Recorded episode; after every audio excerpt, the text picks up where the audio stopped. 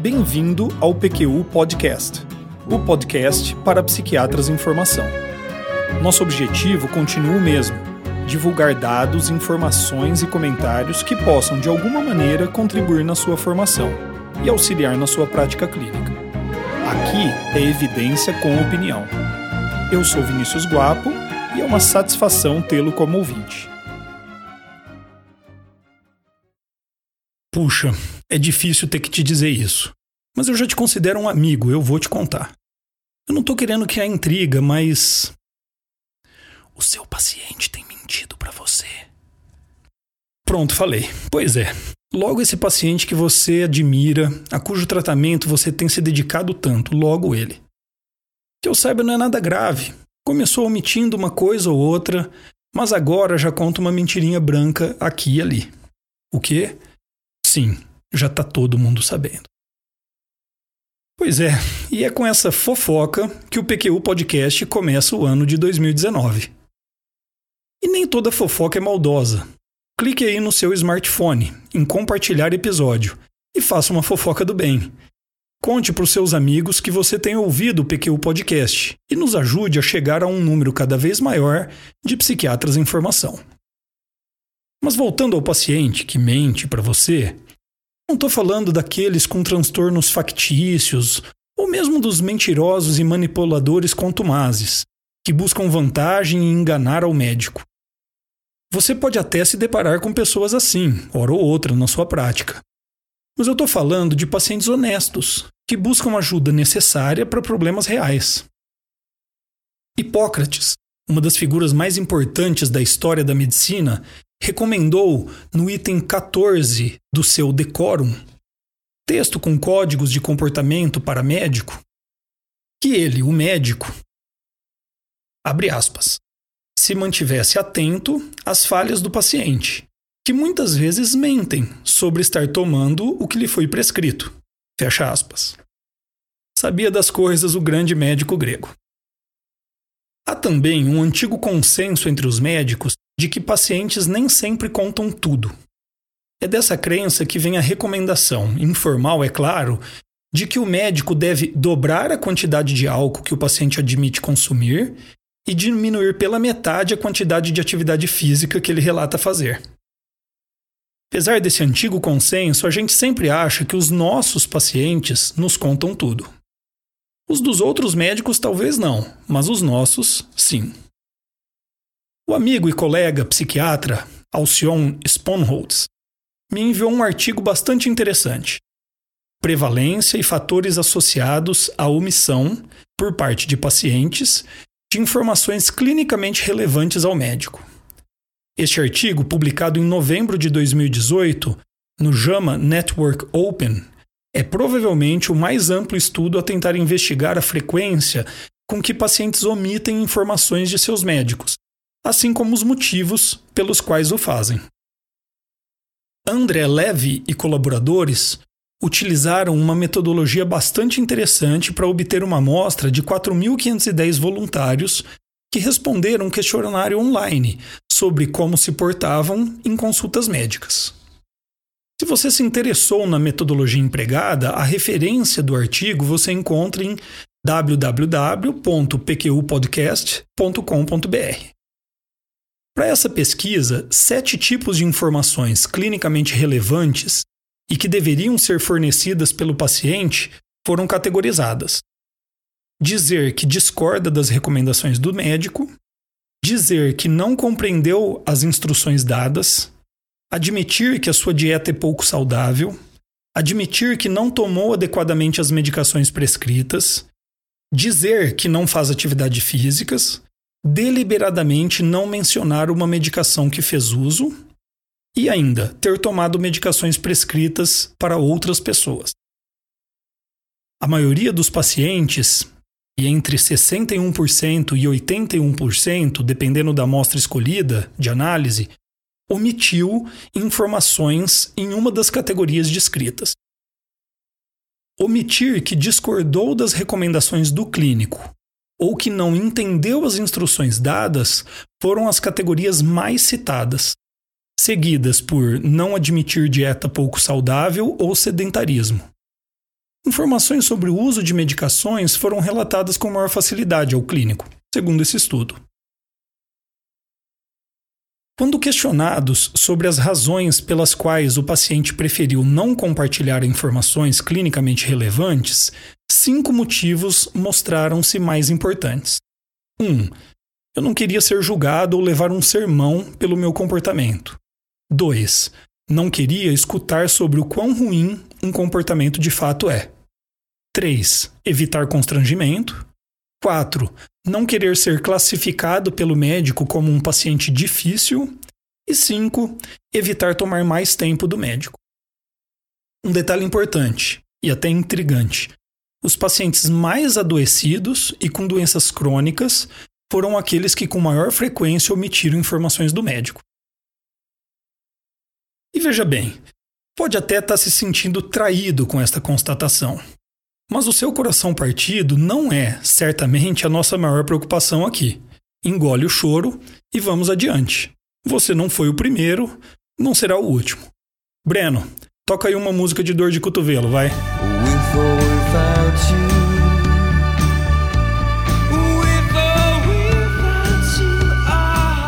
Pronto? Então, o maior problema, é claro, é que você precisa de informações confiáveis para poder fazer um bom diagnóstico e tomar condutas adequadas que possam realmente ajudar o paciente. Como minimizar esse problema? Essa é a questão que realmente importa. A primeira coisa é entender que ele, o problema, assim como a solução, não se encontra apenas no paciente. Se perto de 60 a 80% das pessoas omitem informações de seus médicos, não podemos imaginar que a falha esteja apenas neles, os pacientes. Uma boa entrevista clínica depende da disposição do paciente em dar as informações e depende grandemente da habilidade do médico em criar um ambiente seguro, respeitoso e confortável, de modo a facilitar a tarefa do paciente. É evidente que alguns pacientes se portam de maneira que facilitam a vida do médico. O amigo e contemporâneo de faculdade de medicina na Universidade Estadual de Londrina, Leandro Diel, o gaúcho, junto com os colegas Fabrício Prado e Pedro Gordon, em seu imperdível blog Raciocínio Clínico, elaboraram uma cartilha para ajudar pacientes a se portar de maneira colaborativa com seu médico na busca de um bom resultado diagnóstico e terapêutico. Mas não é da postura do paciente que eu quero falar aqui, e sim da do médico, e de como isso pode influenciar no resultado final da entrevista, no que diz respeito a minimizar o risco de o paciente omitir informações clinicamente relevantes. Para ser didático, posso dizer que existem dois aspectos sobre a condução de uma entrevista médica que podem influenciar o paciente em sua tarefa de abrir-se com o médico e falar o que precisa ser dito para aumentar a chance de um diagnóstico e tratamento bem feito. Os aspectos gerais e específicos. Os aspectos gerais são as estratégias utilizadas pelo médico para imprimir na consulta um ambiente neutro, respeitoso, seguro, de colaboração construtiva e cordial, que inevitavelmente deixa o paciente mais à vontade e diminui o risco de omissões. O simples fato de o médico estruturar a entrevista de forma ordenada e organizada, seguro de seus objetivos a cada momento da consulta, como descrito aqui nos episódios 3, 33, 41 e 51 do PQ Podcast, já é um bom começo. Outras estratégias são bem-vindas. A, a expressão estratégica de empatia, como descrito no episódio 35, ou ainda a apreciação positiva incondicional, genuinidade clínica e a demonstração de expertise, abordadas todas no episódio 42. Estratégias específicas são aquelas técnicas utilizadas na exploração de assuntos tabu, carregados de estigma, e que com frequência trazem dificuldade para o paciente se abrir de maneira completa. Uso de drogas ou bebidas alcoólicas, hábitos de vida pouco saudáveis, adesão ao tratamento prescrito, ideias e opiniões pré-concebidas sobre o uso de medicações psiquiátricas, diagnóstico psiquiátrico ideias suicidas, abuso físico e sexual. A lista é longa e pode ter características muito pessoais de cada paciente.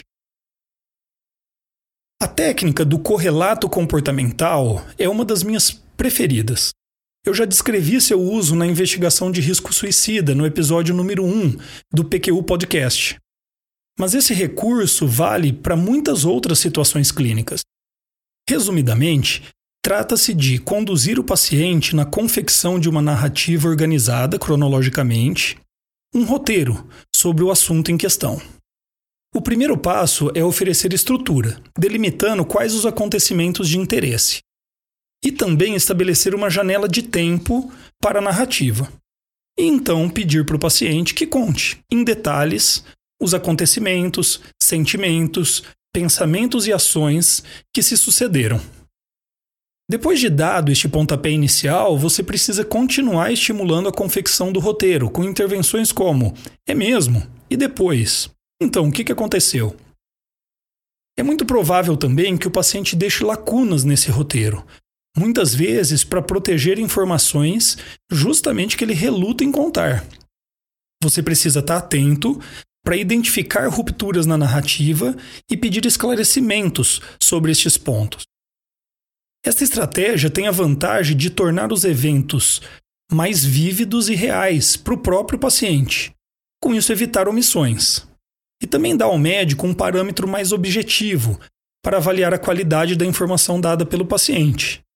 Afinal de contas, todos nós detectamos quase que automaticamente rupturas de uma narrativa. E estas lacunas nos alertam sobre possíveis omissões. Tem um problema. O correlato comportamental vai lhe custar tempo de entrevista. Quer um exemplo?